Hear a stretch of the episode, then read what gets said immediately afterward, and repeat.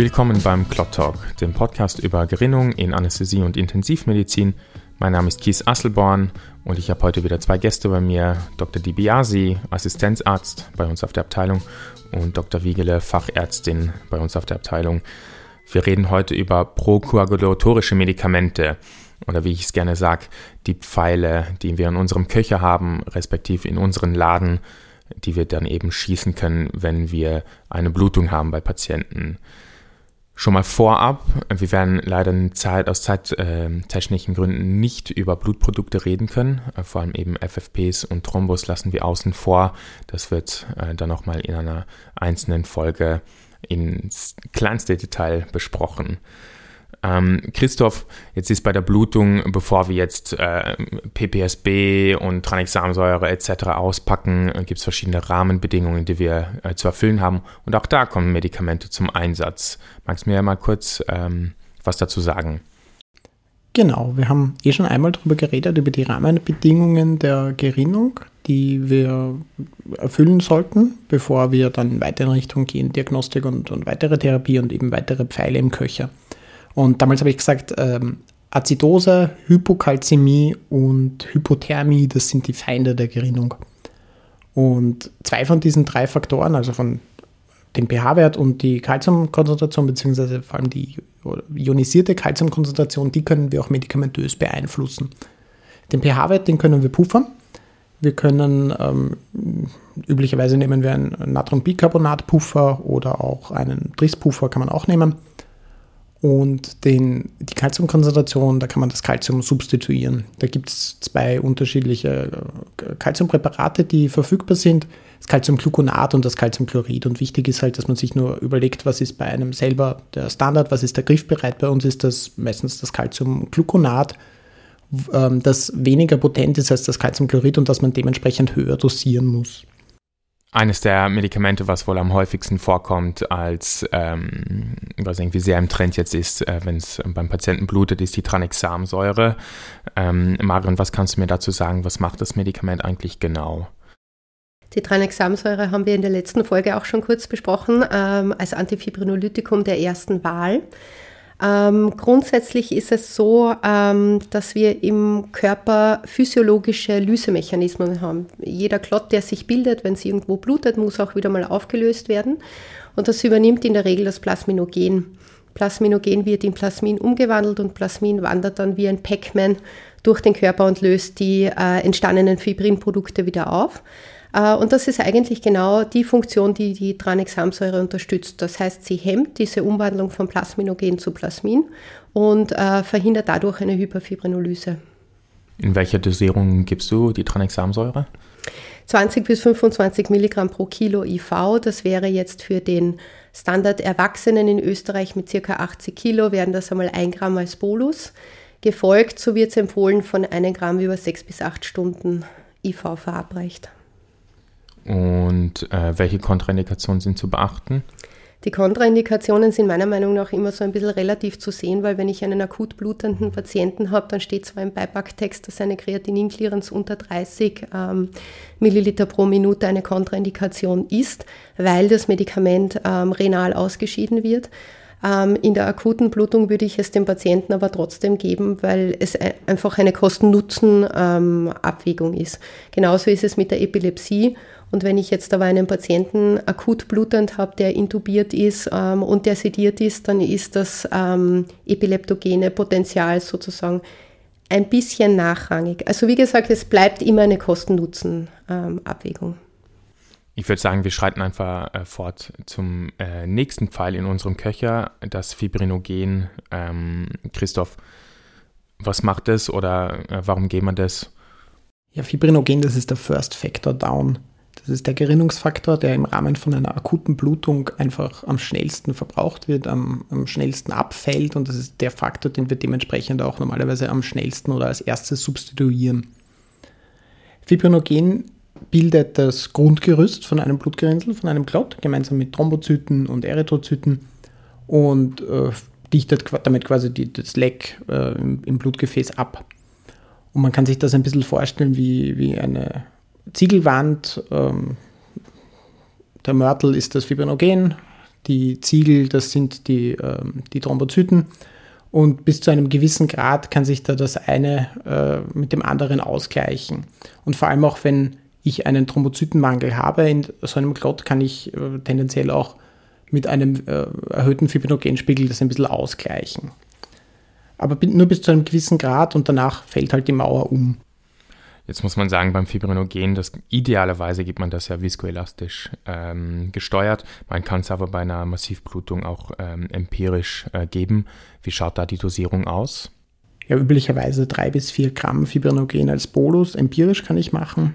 Wenn ich mich da eben an viskoelastischen Tests orientieren möchte, kann ich äh, die A10 im FIP-TEM oder FIP-Test hernehmen. Da ist ein üblicher Threshold äh, 7 mm, ab dem würde ich substituieren.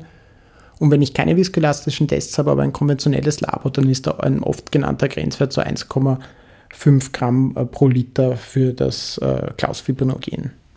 Die ähm, A10 von 7 mm, gilt das für jeden Patienten, Marian? Hm, es unterscheidet sich tatsächlich zwischen den Patientengruppen. Also zum Beispiel nehmen wir die Schwangeren her, die ja physiologisch gegen den Geburtstermin hin höhere Fibrinkonzentrationen haben. Ähm, die sind natürlich auch ähm, bei schon höheren äh, FIBDEM-MCF-Werten zu substituieren. Wir sprechen da ganz konkret von einer FIBDEM A5, in dem Fall von über 12 mm für die Schwangere. Ähm, wohingegen, damit man das ein bisschen in Relation setzen kann, zum Beispiel beim Traumapatienten eine äh, A10 von 7 mm als ausreichend beschrieben wird. Ich kann vielleicht noch aus meiner Praxis sagen, dass sich definitiv empfiehlt, sich äh, das Fibrin äh, anzuschauen, bevor man es dann wirklich geben muss, weil das in der Aufbereitung nicht ganz äh, trivial ist und da gibt es solche Adapter, weil äh, das eben sonst gerne schäumt und dann kann man es nicht richtig geben äh, etc. Und ähm, dass man das eben ordentlich macht, äh, bitte einfach die Packung einmal anschauen, bevor man dann im Stress alles falsch macht und ähm, ähm, genau man leider das Fibrinogen nicht so schnell geben kann, wie man es gerne will. Ähm, ja, auch jetzt würde ich wieder sagen, streiten wir weiter zum nächsten Pfeil in unserem Köcher. Das PPSB, nach dem wird ja gleich geschrien, sobald die PTZ erniedrigt ist. Was ist das eigentlich genau und wann sollten wir es geben, Marion? PPSB steht für Prothrombinkomplexkonzentrat und ich gebe gleich zu, das folgende habe ich mir rausgeschrieben, weil ich merke mir das auch nicht. PPSB steht für Prothrombin für den Faktor 2, Proconvertin für den Faktor 7, Stewart-Brauer-Faktor für den Faktor 10 und antihämophiles Globulin B für den Faktor 9. Ich wollte nicht stottern. Nicht Sehr gut. Ich hätte es auch ist aber, gekonnt. ist aber nicht das Einzige, was drin ist. Auch Protein C und Protein S und was sehr relevant sein kann für Patienten mit einer heparin-induzierten Thrombozytopenie. Es sind geringe Mengen an Heparin drinnen. Das heißt, wenn man einen solchen Patienten mit einer Anamnese hat, ähm, es gibt ein Präparat, das heparinfrei ist und das wäre dann in dem Fall anzuwenden, bitte. Äh, und wann geben wir es und in welcher Dosierung?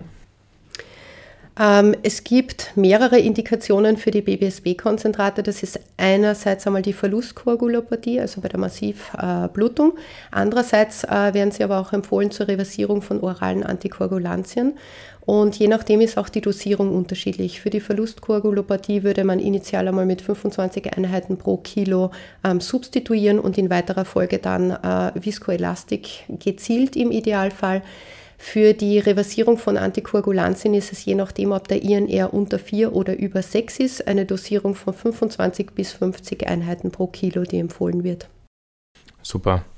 Ähm, jetzt gibt es noch zwei Faktoren, die wir zusätzlich geben können. Ich muss zugeben, ich habe den noch nie gegeben, aber man hört immer davon und ich hoffe, dass man ein bisschen Licht in diesen Schattenbereiche werfen kann. Ich rede über Faktor 13 und über Faktor 7. Christoph, magst du gleich den ersten in Angriff nehmen und mir was darüber erzählen? Ja, Faktor 13, das ist schon ein bisschen spezieller natürlich. Wird nicht so oft verwendet. Denken sollte man an einen Faktor 13-Mangel immer bei so verzögert auftretenden Blutungen, Nachblutungen, zum Beispiel nach schon beendeter OB.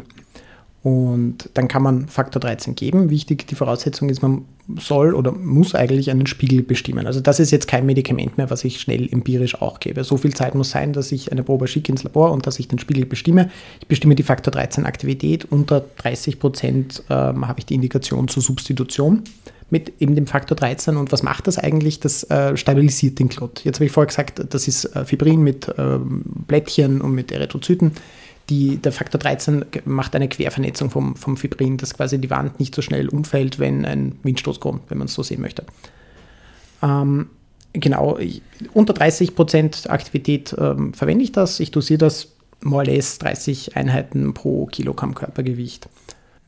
Also eigentlich vereinfacht beim Faktor 13, äh, unter 30 gehen wir 30, also die Zahl 30 zumindest.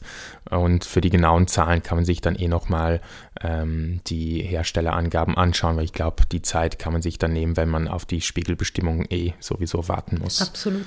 Vielleicht noch ähm, eine Geschichte aus der Praxis. Wir hatten zuletzt im Kinder-OB auch ein Kind mit einem angeborenen, schon bekannten Faktor 13-Mangel, das wir tatsächlich präoperativ ähm, aufsubstituiert haben für die große Laparotomie, die angesagt war. Und auch das haben wir dann ähm, mit Laborkontrolle, also mit Spiegelkontrolle gemacht, nicht mit viskoelastischen Tests, das geht nicht. Mhm. Ja. Das kommt dann die Info von den Leuten, die es tatsächlich schon mal gegeben haben. Ja, ja. Äh, dann habe ich eben das Faktor, äh, Faktor 7 habe ich äh, erwähnt, Novo 7, da graust es mir irgendwie schon, weil man darüber immer nur sehr, wie soll ich sagen, dramatische Geschichten hört. Äh, Marion, was kannst du zu dem Präparat sagen? Der rekombinante Faktor 7a oder das Novo 7 steht in keinem Algorithmus ganz oben, sondern kommt immer ganz zum Schluss als Verzweiflungsdat oder Ultima Ratio.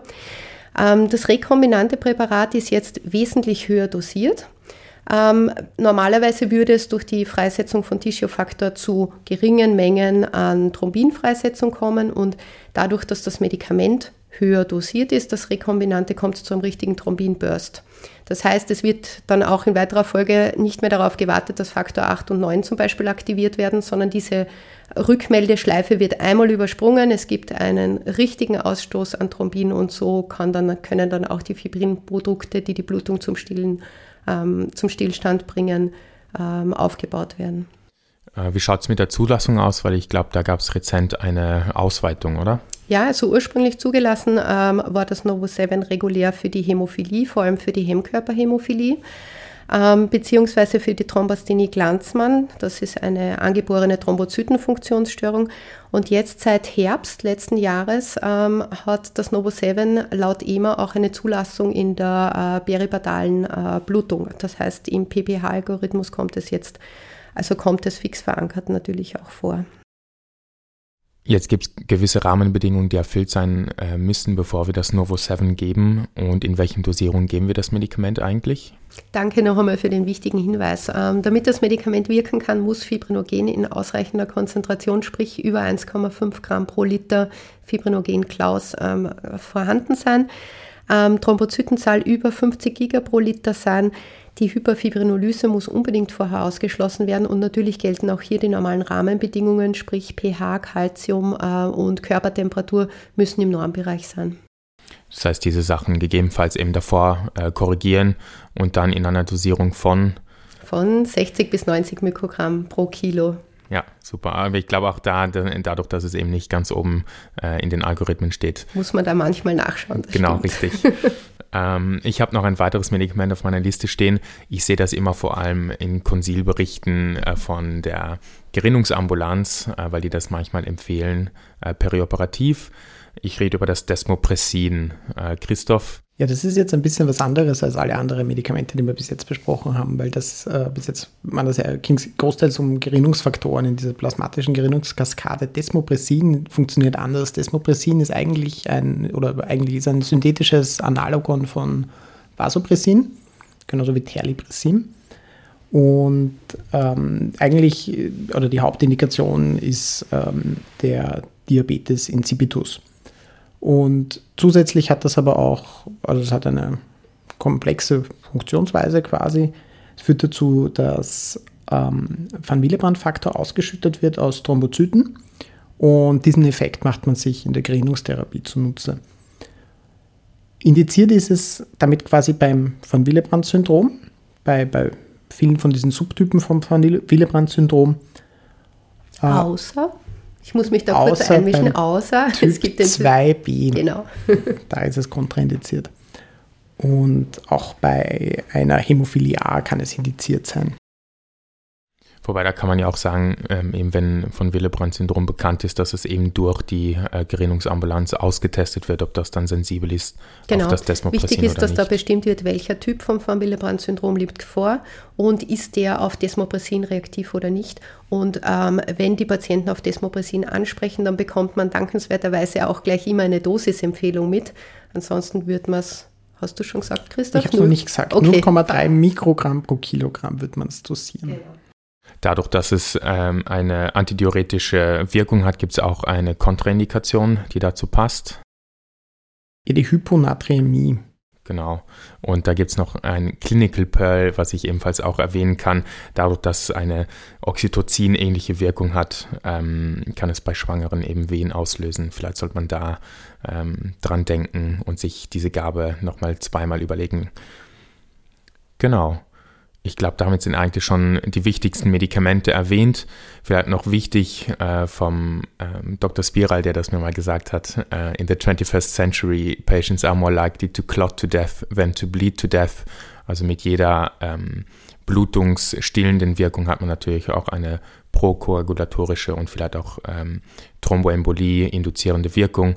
Und das sollte man sich halt immer im Kopf ähm, bewahren, wenn man solche Medikamente gibt. Und äh, weil es eben, weil das Mantra auch schon öfters gefallen ist, ähm, wir therapieren den Patienten und nicht die Laborwerte. Genau. Und mit diesen Abschlussworten danke, bedanke ich mich herzlich bei euch und ich hoffe, dass die Zuhörer und Zuhörerinnen beim nächsten Mal wieder zahlreich äh, reinschalten. Danke. Wir bedanken uns bei unseren Sponsoren, ohne deren finanzielle Unterstützung die Realisation dieses Podcasts nicht möglich gewesen wäre. Das sind CSL Behring, AstraZeneca Österreich, AJO Austria, Biomedica Medizinprodukte, Ecomed, Roche Diagnostics und Novo Nordisk.